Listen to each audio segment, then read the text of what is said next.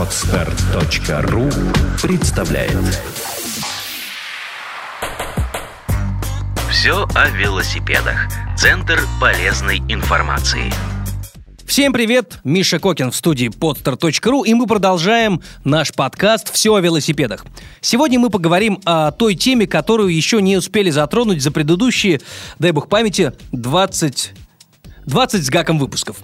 Сегодня у меня в гостях Артем Елисеев, директор сети магазинов «Филодрайв». А это значит, что мы будем говорить о высоком менеджменте этих магазинов. Одним словом о том, э, как сделать свой э, веломагазин. Артем, привет. Да, здравствуйте. Очень приятно.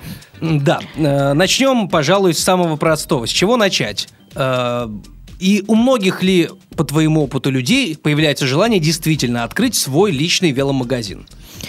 Ну, начать, мне кажется, надо с самого желания иметь велосипедный магазин. А по поводу того, много ли у меня таких знакомых.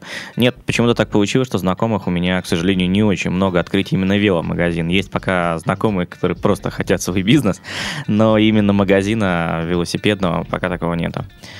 Ну, в общем, вот, мне кажется, что для начала самое важное это иметь большое-большое желание, потому что, чтобы заниматься велосипедами, нужно любить велосипеды. Я бы не сказал, что это просто сухой бизнес для зарабатывания денег. Все-таки это больше совмещение хобби и, и бизнеса. Вот, вот это мое мнение.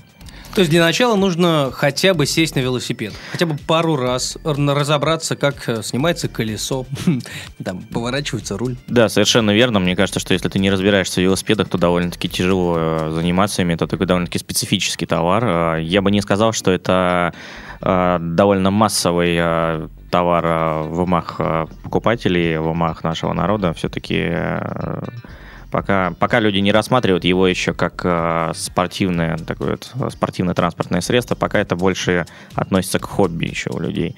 В общем, это товар э, второй степени необходимости. Пока. А, но, тем не менее, нужно ли быть профессионалом, чтобы открыть веломагазин? Или достаточно иметь стойкое, навязчивое желание это сделать? Ну, не обязательно быть именно профессионалом. А это ну, не обязательно. И как показывает практика, э, именно профессионалы, профессиональные спортсмены, которые открывают веломагазины, как-то у них все это не очень получается. В основном это получается у людей, которые больше просто любят велосипед как хобби. А вот у них как- как-то это выходит гораздо чаще.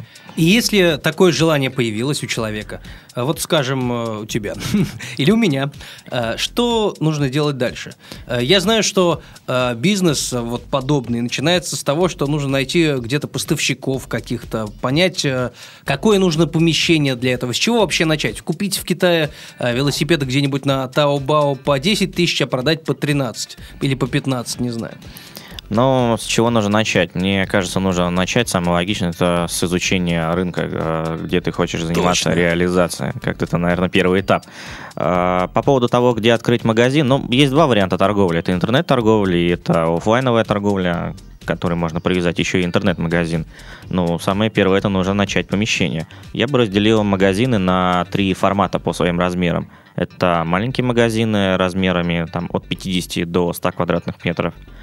Это магазины средней категории, 250-350 квадратных метров. И наибольший формат, который сейчас присутствует на российском рынке, это 500-600 квадратных метров. А, так или иначе, все эти торговые территории влекут за собой, как правило, и разный ассортимент. Я бы сказал, что чем меньше магазин, тем на более бюджетную аудиторию он рассчитан. По поводу того, где взять товар, ну, мне кажется, сначала нужно подумать, где взять деньги на этот товар. Если, конечно, они у вас изначально есть, тогда можно уже перейти к этому. Но я немножко отклонюсь что по поводу средств, а, здесь, как правило, два варианта. Либо ваши личные средства, либо кредит. А, если вы рассматриваете вариант открытия магазина самостоятельно, то вам эти вопросы придется решать самостоятельно. Если вы рассматриваете вариант франшизы, то компания, у которой вы планируете купить франшизу, так или иначе поможет вам с кредитом, по крайней мере, а, предоставит уже железный бизнес-план под этот кредит.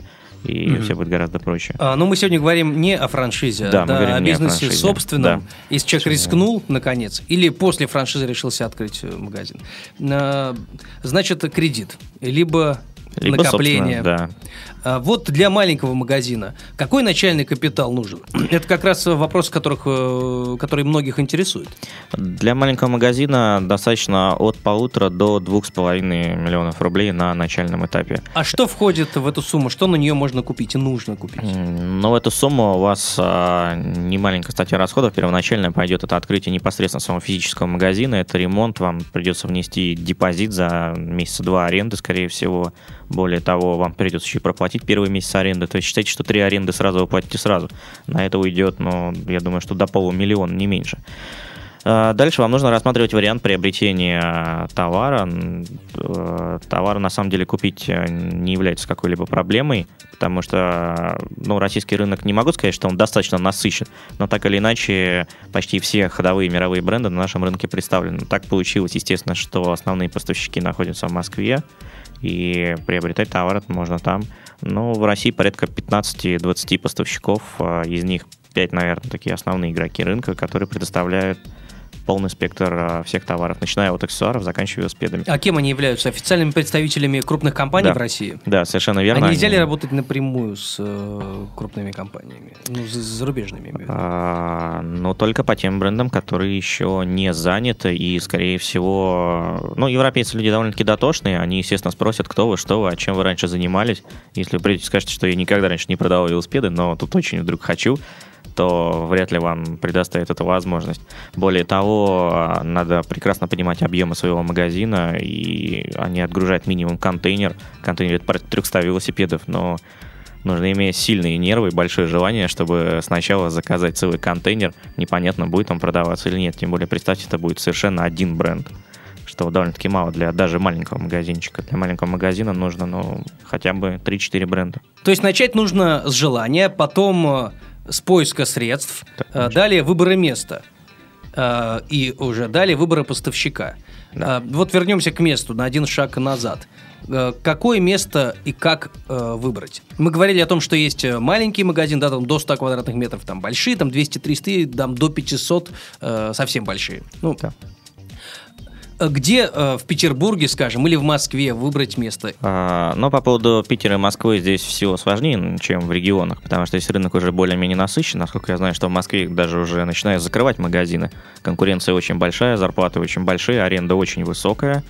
А торговля, ну, она, конечно, выше, чем в Санкт-Петербурге, но не сильно, как показывает практика и они все переходят в интернет. В основном они уменьшают торговые территории, и магазины в последнее время превращаются из магазинов в точки выдачи в аутпосты.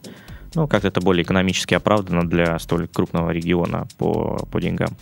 По поводу Санкт-Петербурга, да и вообще любого города, мне кажется, нужно отталкиваться от а, района города с наименьшей конкуренцией. А, то есть достаточно просто купить карту города, в котором вы планируете открыть магазин, выписать все магазины, которые в нем есть, ну и просто посмотреть, где магазинов больше, где магазинов меньше, и уже от этого отталкиваться. Например, на сайте Росстата без проблем можете найти а, поделенную карту города по районам, и там отмечена доходность населения по районам города. Можно даже отталкиваться из этого. Угу. А какая проходимость должна быть э, в том месте, где ты открываешь веломагазин? Это обязательно должен быть крупный торговый центр, как это часто бывает. Либо это может быть какая-то точка, ну, скажем, напротив или за торговым центром во дворе. Вот как лучше? А, на самом деле, как показывает практика, 50 на 50. А, все-таки веломагазин, не могу сказать, что он сильно зависит от проходимости. По крайней мере, тогда бы на Невском было бы много магазинов. Но их нету.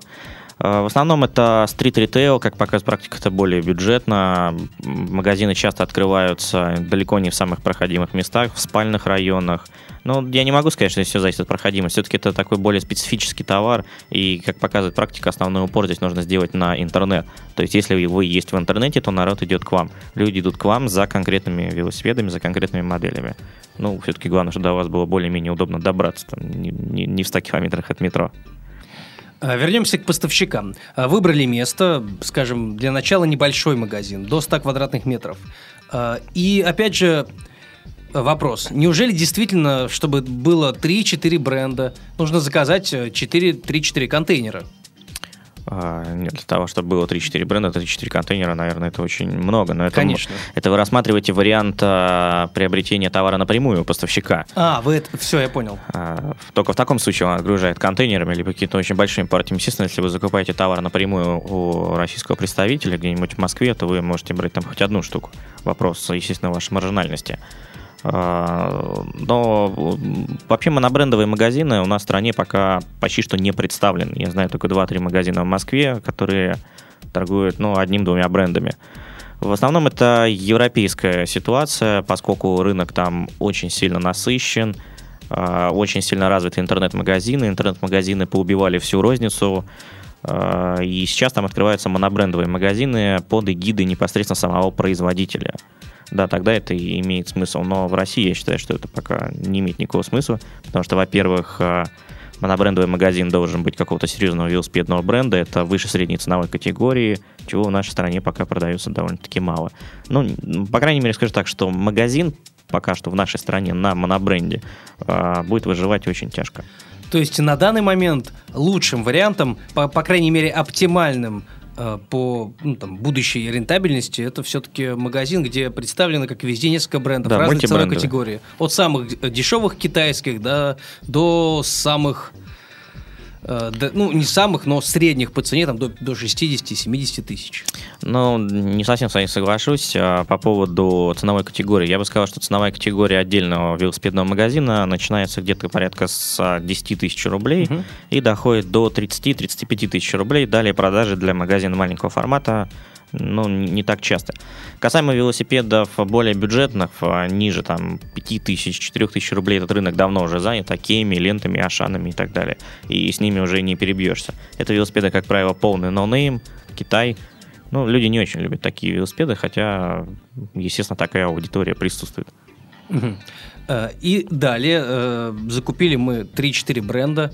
Э, сколько может стоить велосипед, который продается в магазине 10 тысяч? Сколько по факту он может стоить? И как это зависит от количества велосипедов, которые мы заказываем у посредника? Ну, скажем так, что средняя маржинальность составляет от 40 до 70%. 80% считается уже хорошая наценка на велосипед. То есть э, велосипед, который продается за 10 тысяч рублей, может стоить на самом деле... Э, от, 4, цена... от 4 до 7 тысяч рублей. Угу. Вот в этом промежутке. Меньше уже ну, какой специфический товар, например, это могут быть электровелосипеды. Они пока не очень популярны, на них не очень большие наценки, но этот рынок рассматривается как наиболее перспективный. Угу. А с развитием велоиндустрии э, как-то Э, будет, э, будет меняться рынок. Э, в Петербурге планируют строить новые велодорожки. Сейчас активно чиновники петербургские, в частности московские уже давно, участвуют в разных акциях, связанных, опять же, с велокультурой. По поводу развития велосипедного рынка, знаете, я работаю в индустрии уже порядка 6-7 лет, и я вообще не замечаю, что со стороны государства что-либо здесь делалось. Есть международные всякие организации, которые проводят соревнования на международном уровне. И есть российские организации, которые существуют и должны что-то проводить на международном уровне, хотя бы на российском, но пока это только лишь хотелки. Да, естественно, проходят э, чемпионаты России по разным дисциплинам, но, вы знаете, здесь очень большая разница между любительским велоспортом и профессиональным велоспортом. Да, конечно, профессионально это престижно, в него вкладываются большие деньги, но это совершенно другая аудитория, которая ничего, естественно, не будет приобретать в вашем магазине. А любительская аудитория, она пока она варится в своей каше. Это все едет на энтузиазме тех людей, которые там занимаются. Это соревнования, которые еще несколько лет назад можно было бы назвать между собойщиками. Сейчас, естественно, они приобретают более серьезный характер, но им далеко до уровня российских и международных соревнований. Э, переходим, наверное, к следующему этапу. Э, желание появилось, место нашли, деньги нашли, закупили какое-то количество велосипедов. Э, если мы говорим о маленьком магазине до 100 квадратов помещения, все-таки какое количество нужно закупить, чтобы попробовать хотя бы? Ну, на 100 квадратных метров а для того, чтобы заполнить зал, вам понадобится порядка 150 а, велосипедов. Примерно это будет так, такая насыщенность торговой территории. Опять же, все зависит от а, того, как вы видите свой магазин. Если вы хотите реализовывать через него а средний, более высокий ценовой диапазон, естественно, велосипедов там будет меньше, но они будут более дорогие, так как аудитория, она уже более-менее знает, что она хочет, а, и ей важно походить, посмотреть на велосипед. Если мы рассматриваем более бюджетные, то здесь основной упор делается на насыщенность вашего магазина непосредственно самими велосипедами, потому что оборачиваемся них гораздо быстрее, и вам нужно иметь запасы. Одинаковых велосипедов у вас будет несколько, там по 5, по 6 наиболее ходовых моделей, причем это будет даже одного цвета, одной ростовки. А как выбрать эти ходовые модели, как узнать? А, ну, на российском рынке уже как-то устоялись наиболее ходовые бренды. Это, например, бренд Автор, Трек, а, ну, Кросс в последнее время, я заметил, что набирает обороты. И, естественно, российский монстр а, компания Stealth. На самом деле это очень-очень крупная фирма. Как бы там люди не любили их велосипеды, потому что они рассматривают их как наиболее бюджетные. Но как компания это, ну, это, это монстры. Они продают полтора миллиона велосипедов в год. Я бы их поставил э, в десятку с мировыми брендами по количеству производимой продукции.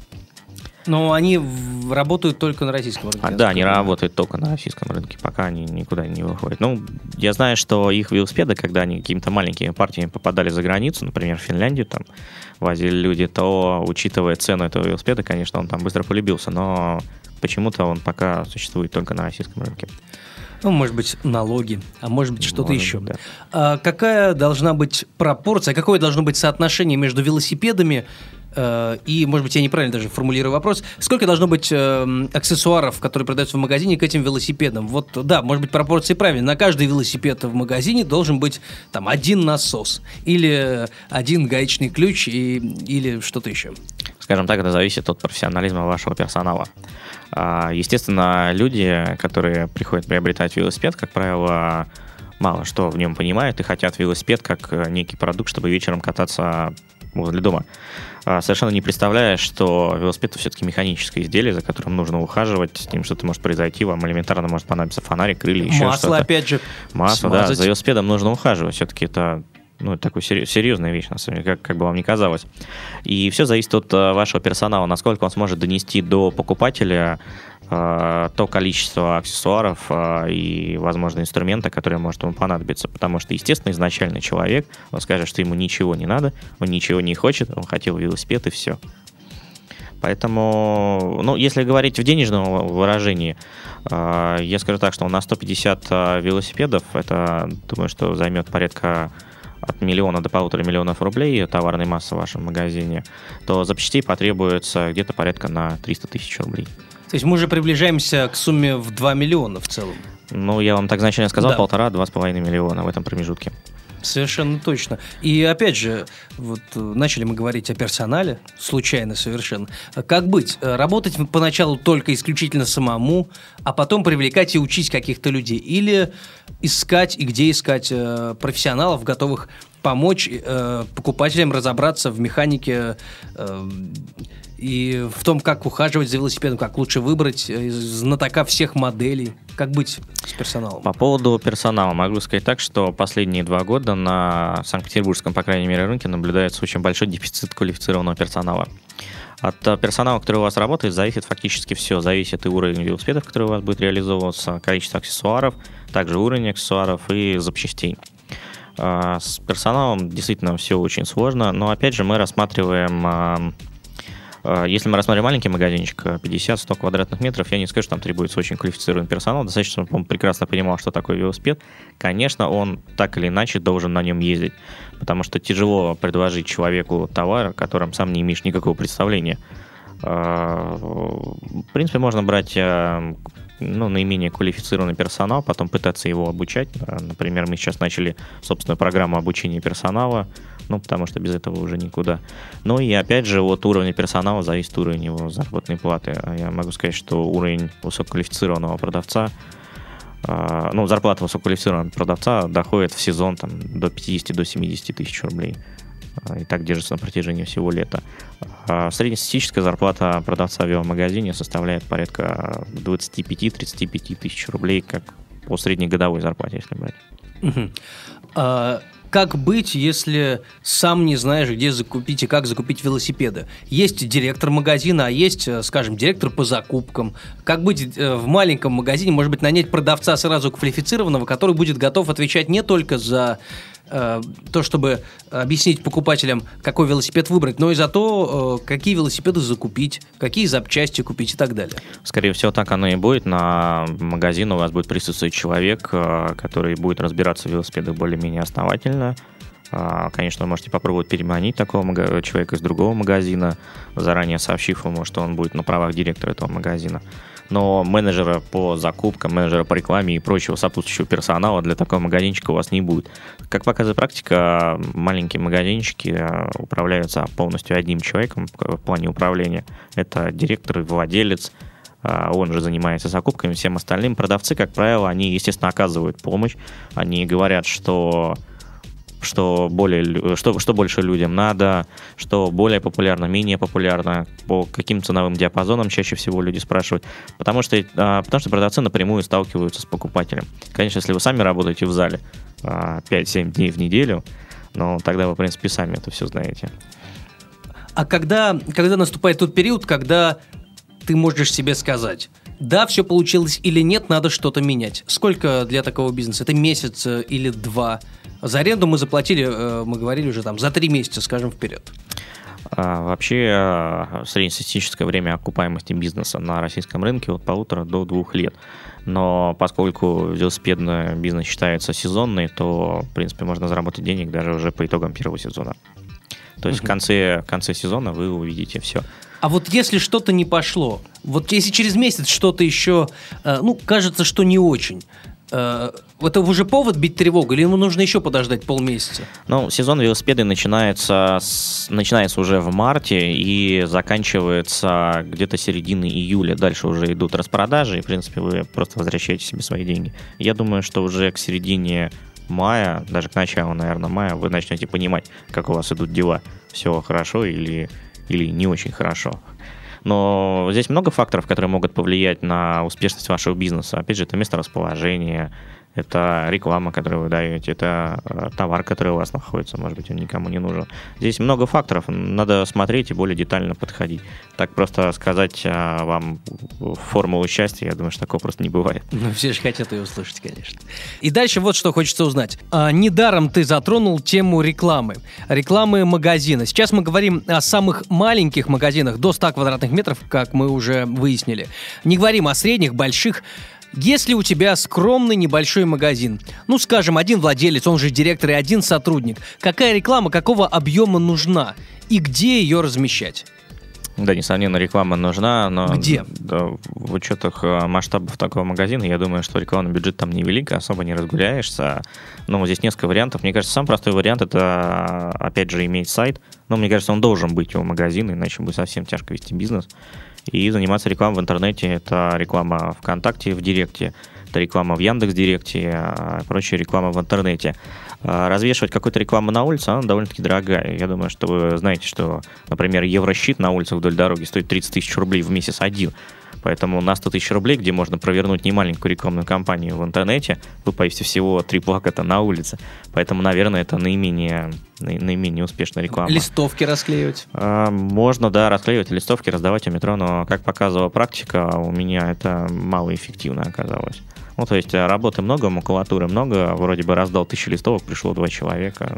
Ну, не очень это эффективно. И сколько примерно может обойтись для такого небольшого скромного магазина рекламная кампания в месяц? Или должна обойтись? Для такого формата, я думаю, что от 20 до 40 тысяч рублей в месяц будете тратить на рекламу в интернете. Также, естественно, можно засветиться на соревнованиях, которые проходят в Санкт-Петербурге. Под флагом своего магазина? Да, под флагом своего магазина, но здесь несколько вариантов. Либо у вас есть свой гонщик, это, например, может быть, один из ваших продавцев, который поедет там, в вашей фирменной футболке.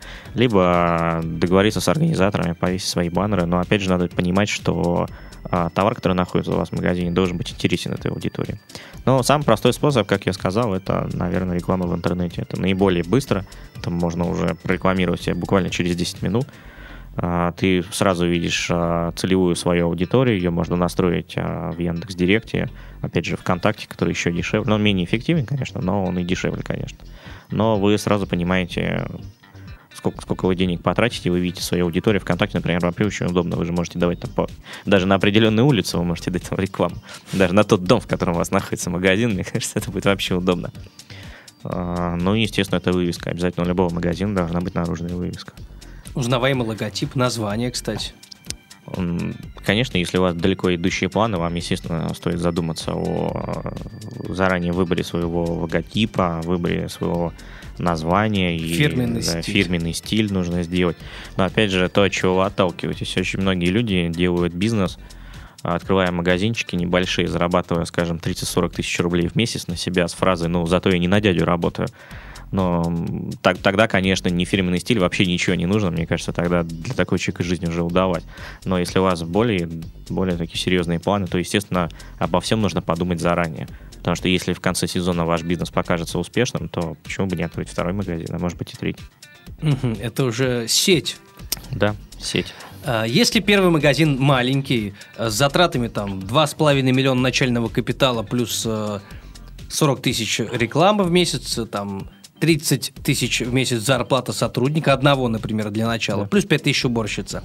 Э, успешно, там, к июлю уже даже закупили велосипеды на распродажу. Все хорошо, сезон заканчивается. Что делать в межсезонье? А, здесь э, два варианта. Либо вам минимизироваться и жить на сухом пайке всю зиму, а, либо вам нужно просто переориентироваться. И сам простой вариант это начать... Коньки продавать. Я бы не скажу коньки. Коньки не самый популярный товар зимой. Это беговые лыжи и ватрушки. Конечно, много на них не заработаешь, но, по крайней мере, выйти в ноль или небольшой плюс э, вполне реально. А многие так делают, вот, по твоему опыту? Все так делают. Серьезно? Ну, естественно, все начинают а, там санки, а, ватрушки, в общем, такой наименее простой товар, потом потихоньку начинают переходить на лыжи, и начинают с беговых лыж, потом переходят на горные, сноуборды и так далее. Но если мы говорим о горных лыжах и бордах, то это уже на уровне с велосипедами. Надо прекрасно понимать, что бюджет на закупки у вас просто увеличится в два раза, от того, может быть, и в три. Так, значит, в межсезонье мы закупаем какие-то совершенно непрофильные, ну, для велосипедного ну, магазина да. вещи. А, очень странно. А что для этого нужно? Э, нужно новое помещение? Или там же э, закончились велосипеды перед закупкой новой партии велосипедов, просто на их место повесить санки, ватрушки, да и все остальное? Совершенно верно, ничего нового здесь изобретать не нужно. А как или... это позиционировать все в интернете, вот в рекламных кампаниях? Ну, все привыкли к тому, что на этом месте э, твой веломагазин, а тут раз и ватрушки какие-то. Ну а почему нет? Если вы устраиваете рекламу в интернете, то так же, как вы резко вышли на рынок э, с торговлей велосипедов, так же резко вы им заявите, Пули влетели, что, да, что, что здесь у вас заодно есть еще и ватрушки, и все, что с этим связано зимой. Естественно, зимой можно продавать товары и к велосипедам, например, зимние покрышки. Это не дешевое удовольствие. Одна зимняя покрышка стоит в среднем 2000 рублей. Ну, их много не продашь, там, может быть. Их многие, что... немногие покупают, мне кажется. Немногие покупают, немногие знают, немногие знают, что на велосипеде можно ездить зимой. Вообще народ не очень просвещен в этом плане. Естественно, можно продавать зимнюю одежду. Ну, есть, есть сопутка, но не могу сказать, что на ней зиму можно прожить. Но самый простой вариант, опять же, как я сказал, это обратиться в интернет. Можно попробовать заказать а, на зиму совершенно другую вывеску повесив туда вывеску не велосипеда, как у вас была изначально, а санки, лыжи. Кстати, а что. вот сколько средняя вывеска стоит, вот если не секрет? А, зависит... Нужно ли на нее получать какое-то разрешение у кого-то? Да, естественно, разрешение получать нужно. Сейчас все, все очень сложно. Более того, последние несколько лет запрещена запрещены много видов рекламы наружной. Например, запрещен lightbox а, разрешены только объемные буквы или фигурный короб. Это а очень... подсвечивать как их? А, ну, Снизу ламп... фонариком? Лампочки там внутри. Ну, вы обращаетесь э, к компании, которые занимаются производством таких вывесок, вы говорите, что вы хотите, посылаете им рисунок, они довольно-таки быстро вам скажут, сколько это стоит. Но я думаю, что простая вывеска велосипеда будет стоить в районе 30 тысяч рублей. Если вы хотите там вместе еще какой-то логотип, сделать люк побольше, ну, я скажу, что средняя цена 50-70 тысяч рублей за вывеску. Угу. А по размеру она пару-тройку метров? Ну да, где-то она будет а, два с половиной-три метра вот такой вот длины. Ну, здесь, здесь все зависит от ваших аппетитов, они там как-то в программе все высчитывают, но скажу, что но это не очень дешевое удовольствие. Опять же, повлияет лампочки, которые вы внутрь ставите. Если вы поставите обычные лампочки, это будет там 30 тысяч рублей. Если вы хотите светодиодную ленту туда поставить, это будет уже там 80 тысяч рублей, потому что они напихают еще много трансформаторов. Но это, это не, самое, не, не самое дешевое удовольствие. И, и, наверное, ну, поначалу не самое обязательное. Ну хорошо, успешный магазин случился, распродажи, потом переход на, на не совсем профильный товар, выход в ноль, в плюс, и снова начинается в марте сезон. Что делать э, человеку, у которого, казалось бы, состоялся, ну, относительно успешный по вот таким локальным меркам бизнес. Что делать дальше? Многие, как мне кажется, встанут в ступор. Например, я себе не представляю, все хорошо, что, куда двигаться дальше? Как позволить себе открыть что-то большее, вложить еще больше денег, еще раз залезть в кредит, еще раз пройти через все эти э, медные трубы, воду и огонь? Но по поводу, что делать дальше, мне кажется, самый логичный путь – это путь развития. Потому что если вы не развиваетесь, то другие вокруг развиваются. Рано или поздно, если вы будете стоять на месте, напротив откроется другой магазин, сетевик, который отнимет у вас всех покупателей. Но открывать следующий магазин, причем об этом нужно думать уже в конце августа, в сентябре. Магазин рекомендуется открывать после Нового года, но к марту он точно уже должен быть открыт. Ну, да, потому что сезон начинается именно в марте, уже начинается подготовка, вам потребуется примерно месяц на поиск помещений, его ремонт и так далее. Ну и все зависит, опять же, от ваших финансовых возможностей. Если вы заработали денег, а, ну, смотрите, насколько вы их заработали, чтобы открыть второй магазин. Если, если вы брали, например, кредит, и первый магазин изначально способен обслуживать этот кредит, то почему бы не взять второй кредит на второй магазин? Ну, от этого уже отталкиваться, потому что ну, один магазин, один кредит, он должен его обслуживать. А, и это уже магазин может быть большего, да, формата? Да, конечно, это зависит от ваших аппетитов. Но я скажу, что имея магазинчик 50-100 квадратных метров, так быстро не перейдешь на следующий уже формат в районе 300 квадратных метров, там уже совершенно другие деньги, они там в 5-6 раз больше все это дело увеличивается. Угу. А, но как это было, скажем, у Велодрайва, как это было у вас? То есть э, это, что, это был изначально там, небольшой магазин, потом стал большой. Вот ты 6 лет этим занимаешься, вот по твоему опыту. Э, Какие, какие шаги вы совершали э, в переходе от маленького к среднему или от среднего к большому? А, смотрите, здесь есть несколько вариантов. Первый, конечно, у вас есть маленький магазин, потом, наверное, откроете еще такой же маленький магазин. С двух маленьких магазинов на третий год можно попробовать уже открыть магазин побольше. А, потом, после того, как вы открываете уже магазин побольше, надо уже смотреть, что делать дальше. То есть, либо вы привлекаете инвестиции, это какие-то ваши знакомые, партнеры, может быть, еще банки и так далее. То есть, когда у вас есть уже а, модель работающего бизнеса, сетевого бизнеса, тогда уже, конечно, проще. Потому что, когда имеешь маленький магазин, открываешь такой же маленький, то не обязательно, что маленький заработает точно так же. Вам может не повезти с местом, с пространством, вам могут начать ремонтировать дорогу напротив на протяжении нескольких лет, как это бывает. Поэтому все ваши идеи откатятся на несколько лет. А, вам обязательно, ну, чтобы иметь э, планомерный путь развития, вам нужно иметь несколько магазинов. Потому что пока вы их не имеете, то все ваши планы это не больше, чем просто хотелки. Но, соответственно, для каждого нового магазина нужен каждый новый директор. Да, конечно. Ну, естественно, в большинстве случаев на один Администратор, магазин. начальник. Ну, я не могу сказать, что магазин. да, для маленького магазинчика нужен прям вот директор, но опять же, директора бывают разные. Там вполне достаточно иметь администратор или более-менее квалифицированный, адекватный персонал. На магазин большего формата, там 300 метров, там точно уже нужен директор. Там, как правило, будет у вас администратор, не один и два. На такую территорию у вас будет порядка 6, 60 э, семи продавцов, у вас должен быть механик, может быть, даже кассир, то есть это уже совершенно другая история. Но там и другие вложения, там вложения занимают там, от 10 миллионов рублей на такой магазин. От. А стоит ли сразу открывать такой магазин? Думаю, Но что какие нет. большие риски? Думаю, Огромные. что нет, не стоит, потому что, ну, ну, действительно, это очень большие риски, а если у вас не получится. Но 10 миллионов это не, не маленькая сумма.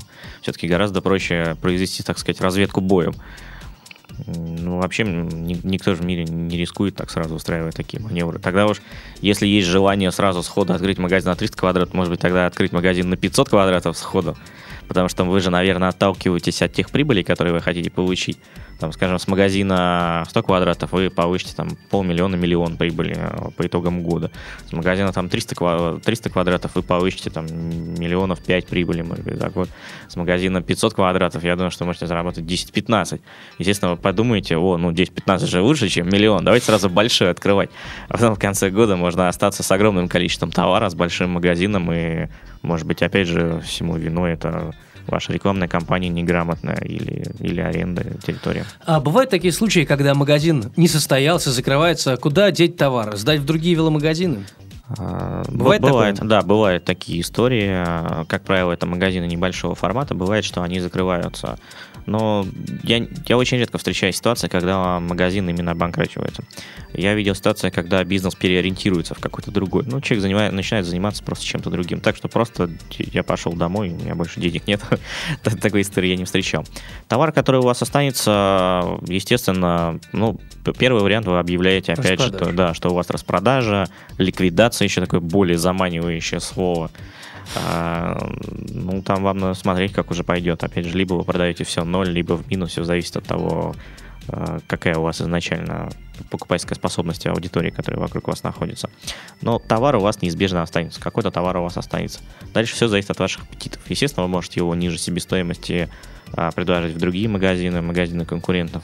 Ну или если вы считаете, что это может полежать у вас дома несколько лет, то вы можете потихонечку продавать это в интернете. Ну, можно уйти, например, в интернет. Я знаю такие, э, такие модели бизнеса, когда люди открывают интернет-магазин, заключают договора с остальными магазинами, когда у них заказывают товар, они едут в другой магазин, забирают его там. Ну, уже, естественно, они имеют наценку не 50, не 70, а, как 90. у поставщика. Нет, они 100. имеют... На, Нет? На, не, наценку они имеют 15-20. То есть, грубо говоря, а. им, грубо говоря, им просто делают скидку как хорошему клиенту в каком-то другом магазине, угу. берет этот товар и отвозит его клиенту. Существует То есть э, есть у меня знакомый в э, каком-то из магазинов. Да. Э, я создаю группу ВКонтакте, велосипеды, там, автор или трек со скидкой 10%. Беру, соответственно, дешевле, продаю чуть подороже и зарабатываю какие-то копейки. На каждом велосипеде рублей по 1000, например. Ну, если вы объявите, что вы продаете дешевле рекомендованный розницы, то вряд ли вам кто-то даже из ваших друзей будет продавать этот товар. А рынок очень стабильный в этом плане, все следят за розницей, и если например, в мае проведете небольшие исследования, вы обнаружите, что цены у всех одинаковые с точностью до рубля. За этим очень серьезно следит и поставщик, и производитель. То есть демпинговать здесь запрещено. Если у вас появится своя группа, в которой вы напишете, что я продаю дешевле всех, то люди озадачатся поиском, кто это, а главное, кто ему отгружает товар. И человек, которого вам, вам отгружает, то есть ваш знакомый, может потом этот товар уже не получить у поставщика. Поэтому ваш вариант только один – это предлагать как-то более гибкий сервис, чем э, физический магазин. Хорошо. Что еще хотелось узнать по поводу распродаж? Э, насколько э, важно это делать, там, не знаю, в конце, в конце лета, наверное, важно, да, как ты говорил. И какая скидка должна быть, какая, какие обычно скидки делают? Там 30% минусы, там, минус 50%, так, чтобы не остаться в убытке. А, распродажа имеет, как правило, две цели. Первая цель – это когда вам нужны деньги, например, на приобретение нового товара, на выкуп товара, который вы заказали по предзаказу. Тогда в таком случае вы устраиваете распродажу, можно ее даже устроить, например, в сезон. Не знаю, как на это отреагируют конкуренты, но тем не менее можно ее устроить и в сезон. Тогда вы делаете скидку 20-25%. Это будет не ниже себестоимости, это наценка еще даже останется на процентов 10-15, но вы получите определенную массу денег а, на, на ваши нужды. Если вы устраиваете распродажу в конце сезона, естественно, там основная задача просто избавиться от товара, который на следующий год уже не очень будет нужен. И опять же от ваших аппетитов. То есть, если вы планируете, может быть, зимой еще попродавать велосипед, имеет смысл а, делать распродажи, опять же, оставляя себе небольшую наценку. Товар будет продаваться гораздо дольше, у вас он еще останется на зиму и, возможно, даже еще на следующий сезон. Но если продавать товар под ноль, естественно, вы, наверное, все продадите где-то к середине сентября у вас фактически уже не останется товара, и у вас появятся свободные средства для того, чтобы вписаться в предзаказ на следующий год, это происходит за полгода, тогда вы получите еще большую маржинальность на следующий год. Угу. Ну и, наверное, один из последних вопросов а, по поводу ассортимента, опять же. А, насколько важно следить а, за тем, чтобы все модели были а, линейки вот как раз этого года, в котором ты работаешь? Или можно продавать все-таки 2009-2010 года какие-то топовые, интересные, красивые модели? Ну, по поводу ассортимента, опять же, здесь нужно четко посмотреть. Вообще люди в последнее время очень серьезно обращают а, внимание на вот эту приписку в конце названия, это год. Естественно, все хотят год там 13 и сейчас уже даже многие производители 14 уже предлагают, можно в интернете купить. 15 еще никто не предлагает. А прошлогодние велосипеды, да, они продаются, они продаются, как правило, первой волной в начале сезона, потому что вы их продаете дешевле. Это касается наиболее массовых велосипедов, так называемых горных велосипедов, которые больше всего популярны среди нашего населения. А, есть всякие велосипеды, например, круизеры, такие манерные красивые велосипеды, там не принципиально важно, какого они года, потому что ну, их покупают... Там технологического скачка никакого не будет, мне кажется. Вообще из года в год, как правило, не происходит а, какого-то технологического скачка. Если вы посмотрите там промежуток в три года, да, естественно, вы заметите разницу. Из года в год, как правило, ничего не происходит. В большинстве своем велосипеды просто перекрашивают. То есть, если покупать велосипед, то, а, в общем, э, промежуток в два года от э, нынешнего да, времени вполне себе приемлем. Вполне. Я даже скажу, что разница в три года, она будет вполне себе приемлема. Единственное, что, может быть, вам не очень, например, приятно, что вы едете на велосипеде трехлетней давности, который был собран наш, аж, наверное, если он трехлетней давности, значит, собран был три с половиной года назад, а может быть, даже и четыре. Но по своим ходовым свойствам он мало чем будет отличаться от современного велосипеда на текущий период. Это полезно, наверное, знать и тем, кто хочет открыть магазин, и тем, кто просто хочет прийти в магазин и купить велосипед. Но в плане бизнеса я не могу сказать, что на прошлогодних велосипедах много заработаешь, потому что, естественно, все крупные игроки их а, пытаются распродавать. А, если у кого-то они остались, то они их будут распродавать в ноль, тем более велосипеды, там, скажем, 9 года, 10 может быть, кто-то будет даже продавать их в минус, ну, просто чтобы от него избавиться. Потому что крупные игроки рынка, они пытаются все время продавать только лишь наиболее последний ассортимент. То есть вот на текущий момент 13 год, кто-то уже 14 продает. Соответственно, в следующем году все будут продавать 14 год. Это составит 95, наверное, процентов а, вашего оборота. 13 год в следующем году уже пойдет по распродажу. Поэтому закупать у поставщика древние велосипеды, думаешь, на этом заработаешь, а, по распродаже, например. Нет, такого не получится, потому что кто-то их точно уже будет продавать дешевле. Э, и, наверное, последний вопрос. Мы поговорили о том, как открыть веломагазин. Э, начали с того, что нужно желание, навязчивое, стойкое. Далее нужно найти, где взять деньги, либо кредит, либо э, накопительство. Потом нужно найти место, закупить первую партию, ну и попробовать все это дело продать. Если пошло, открыть еще один маленький магазин, потом чуть побольше. Э, но это все мы говорили о массовом э, товаре. Ну, более, более или менее. Там, ну, может быть, рассчитанном на средний, чуть ниже среднего класс потребителей. Если говорить об элитных, дорогих велосипедах, насколько интересно, интересно-то 100%, 100%, насколько рентабельно сейчас в России открывать такой скромный, может быть, небольшой магазин, но очень профессиональный, нацеленный на людей, э, которые хотят купить что-то чуть выше 40, там, 50 тысяч. Или профессионалы уже и так знают, где купить, и еще один магазин не нужен. А, я скажу так, что на российском рынке, по-моему, всего две фирмы, которые занимаются реализацией только дорогих велосипедов. Вы не совсем верно сказали, дорогой велосипед считается от 100 тысяч рублей. Велосипеды а. там по 50, по 60 тысяч рублей, их а, даже по 70 их можно приобрести в среднестатистических магазинах. А, вот велосипеды от 100 тысяч рублей, даже 200 То есть другой тысяч. класс не массовый, это уже 100 да, тысяч? Да. Ну, скажем, я скажу так, наверное, на 100 проданных велосипедов 80 у вас получится велосипедов а, до 30 тысяч рублей. А вот а остальные 20 это как раз между собой поделят. А, ну, наверное, велосипедов 10-15 из этих 100 возьмут на себя велосипеды ценовая категория там 50-60 тысяч рублей. И вот эти оставшиеся 5 будут велосипеды дороже 5 тысяч рублей. 100 э, тысяч рублей. А, рынок здесь а, не могу сказать, что он массовый. Да, народ интересуется этими велосипедами, народ их хочет, а, но большая проблема на российском рынке с ними. И продавать их тоже очень тяжело, потому что человек, который покупает дорогой велосипед, довольно-таки привередлив. Если он решил, например, что он покупает велосипед там за 100-150 за тысяч рублей, он точно знает, что он хочет зеленые конкретные модели, конкретной ростовки. Вероятность, что он будет именно у вас, очень мала. Но представляете, если велосипед стоит 150 тысяч рублей, но по входу он будет там 100-120 тысяч рублей. То есть вам надо таких иметь три, трех ростовок, S, L, M. А если он еще и э, в двух цветах, то, представляете, это все помножается, получится у вас на миллион стоит в магазине 8 велосипедов. То есть надо быть морально к этому готовым. Если мы говорим о шоссейных велосипедах, там вообще все сложно. У них там порядка 7 ростовок, и э, человек, вот если он решил, например, что ему нужен шоссейник там 54 ростовки, то он не купит у вас ни 56 ни 52 а велосипед этот может стоить дороже 100 тысяч рублей. Поэтому здесь все зависит от ассортимента, который у вас в магазине. В основном все такие велосипеды приобретаются за границей, потому что клиент очень привередлив. А можно ли поступить э, для начала вот каким образом? Если говорить о дорогих велосипедах, например, э, просто скопировать фотографии с других сайтов зарубежных, вывесить у себя. Кто-то у вас заказывает, как будто бы у вас, а вы в это время заказываете вот оттуда. Привозите и продаете с наценкой. То есть, а в наличии у вас на самом-то деле ничего нет. То есть, по факту, с предоплатой. а, люди очень быстро узнают, что у вас ничего нету. Зачем тогда приобретать такие дорогие велосипеды у вас, если их можно напрямую заказать у поставщика?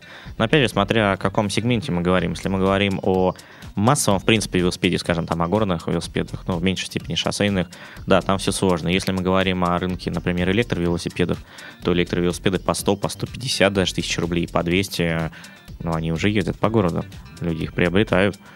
И даже в среднестатистических магазинах а, среднего размера такие велосипеды встречаются, и они продаются. А, но опять же, здесь в большинстве случаев зависит, наверное, от поставщика, потому что поставщик предоставляет такие велосипеды на реализацию. Там в таких условиях а, меньше наценка, но, по крайней мере, у вас будет этот товар. Почему-то а, поставщики на российский рынок электровелосипедов, они более маневренные, чем поставщики дорогих велосипедов. Поставщики дорогих велосипедов, они такие железные, непробиваемые. Они говорят, вот покупай у меня, я тебе дам. А поставщики электровелосипедов, они говорят, у нас есть, может, давайте мы у вас поставим, продастся, хорошо, тогда денег заплатите. А не продастся, заберут не обратно? Не продастся, да, заберут обратно, может быть, где-то еще продастся. Ну и тогда э, мы узнали о том, сколько состав велосипедов может продаться дорогих велосипедов именно. А вот по электровелосипедам мы о них уже говорили как-то в одной из программ «Все о велосипедах». Но вот по последним данным, действительно, если есть э, дорогие велосипеды, а мы знаем, что электровелосипеды начинают все-таки там Эльтрека, да, кажется, есть такая фирма, да. там от, от там 20 тысяч. Вот за 100 тысяч, за 150 можно же Веспу себе купить новенькую. Мотороллер. Клевый. Это же разные вещи. Совершенно разные вещи. Это мотороллер, а это велосипед. То есть, если вы рассмотрите велосипед как транспортное средство, ну, наверное, конечно, можно купить и мотороллер. Но мотороллер-то вы домой не занесете, а велосипед занесете. Ну, хотя есть, конечно, люди, которые кроссовый мотоцикл себе в квартиру затаскивают. Я встречал таких людей и обычные мотоциклы затаскивают. Но с велосипедом все-таки как-то попроще. Во-первых, он полегче, более маневренный, и все-таки это велосипед. Потому что не совсем корректно сравнивать велосипед и мотороллер. Велосипед это некий кич, вы сами все-таки движетесь, там есть педали, вы, вы тоже принимаете участие в движении. А в плане там веспы или классической табуретки, то вы просто держитесь за дело, и она вас везет. То есть такое бюджетное транспортное средство. Ну, хотя веспа, наверное, не очень бюджетная. По поводу электровелосипедов за там, 150-200 тысяч рублей, а, ну, на самом деле, надо просто прийти в магазин и посмотреть, какая разница между электровелосипедом за 20-25 тысяч рублей и велосипедом за 150 тысяч рублей. Совершенно разные продукты между собой. Это как китайские мотороллеры, как вы правильно сказали, Веспа. То есть разница здесь кардинальна. И продается их, э, то есть они действительно, их кто-то покупает. То есть есть уже э, люди в Петербурге, в частности, или в Москве, которые готовы выложить вот именно такие деньги за электровелосипед. И как вам кажется, что это за люди? Это люди, у которых уже есть машина, мотоцикл, обычный велосипед, э, которым нужно что-то еще. Или люди, которые впервые услышали о том, что есть такая вещь, э, и захотели именно ее, несмотря на то, что у них нет другого средства передвижения. Знаете, здесь аудитория совершенно разная. Если мы говорим о бюджетных электровелосипедах, там 20-30 тысяч рублей для них считается бюджетным, то насколько я обращаю внимание, в основном опять-таки бабушки и дедушки на дачу, потому что ну, ездить в магазин на нем как-то удобнее. По городу на таких а, электровелосипедах не, не очень много передвигается.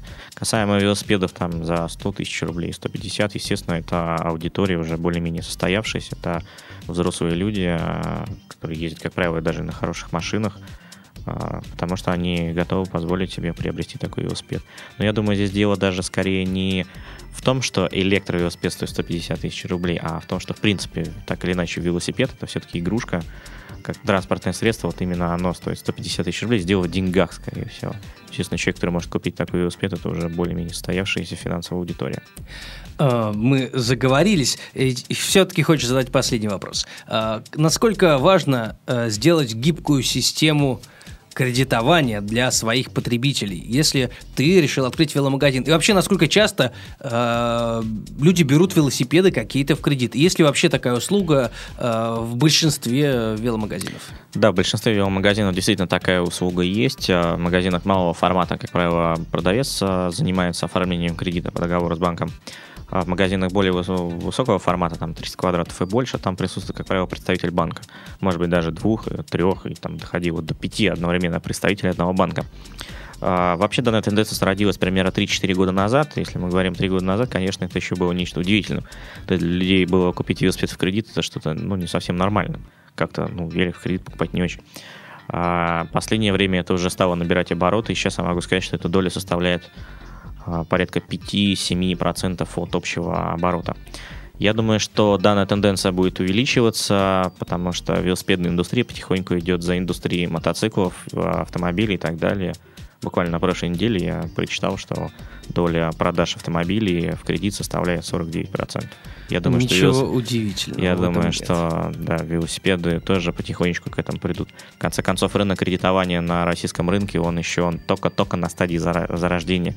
Кто бы что ни говорил, но действительно у нас все пока с кредитами очень плохо. А, и сколько примерно веломагазин теряет на том, что продает велосипед в кредит? Или, или наоборот, он получает именно те же деньги, и банк у него ничего не забирает? Или как это бывает? Ну, он ничего не теряет, как правило. Там в 90, 95% случаев это прерогатива непосредственно банка а, потому что... Он те, получает те, процент. Да, да, он получает процент. Бывают а, такие ситуации, когда магазин предлагает, например, беспроцентный кредит. А, здесь два варианта. Либо это рекламная акция от банка, когда он там чуть ли не сам себе в минус работает. Ну, в качестве рекламы. Бывают случаи, когда это акция непосредственно, непосредственно от магазина. И он, тогда... веломагазин выплачивает проценты да. за того да. человека, который да. купил. так оно и есть. Ну что ж, мне кажется, мы сегодня много успели обсудить. Конечно, эта тема не на 50-минутный, э, даже не на часовой разговор. А, если, э, Артем, тебе есть что посоветовать еще, может быть, э, ты можешь посоветовать какие-то книги прочитать людям, которые хотят открыть свой бизнес. Это может быть и велобизнес, о котором мы сегодня говорили. Пожалуйста, у тебя есть на это время. А, ну, я могу просто лишь посоветовать людям, что если у вас есть желание а, организовать свой бизнес, то велобизнес далеко не самое последнее, чем можно заниматься. И я думаю, что очень серьезно вам стоит об этом задуматься. Все-таки в последнее время эта индустрия активно развивается. И я, я могу сказать, что на этом действительно можно заработать денег. Это хорошее подспорье для заработка, в том числе и начала своего бизнеса. По поводу литературы, которую можно поискать, я думаю, что модель веломагазин не сильно отличается от модели открытия какого-либо другого магазина.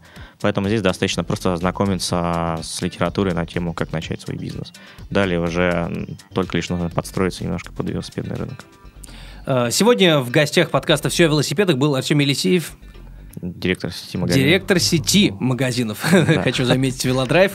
Да. Спасибо, Артем, было очень интересно. Я очень надеюсь, что мы еще с тобой не раз в этой студии увидимся, и ты поведаешь нам, э, расскажешь о чем-то новом и, наверное, более специфическом в какой-то узкой теме. Спасибо большое. Счастливо, До пока. Свидания. Сделано на podster.ru Скачать другие выпуски подкаста вы можете на podster.ru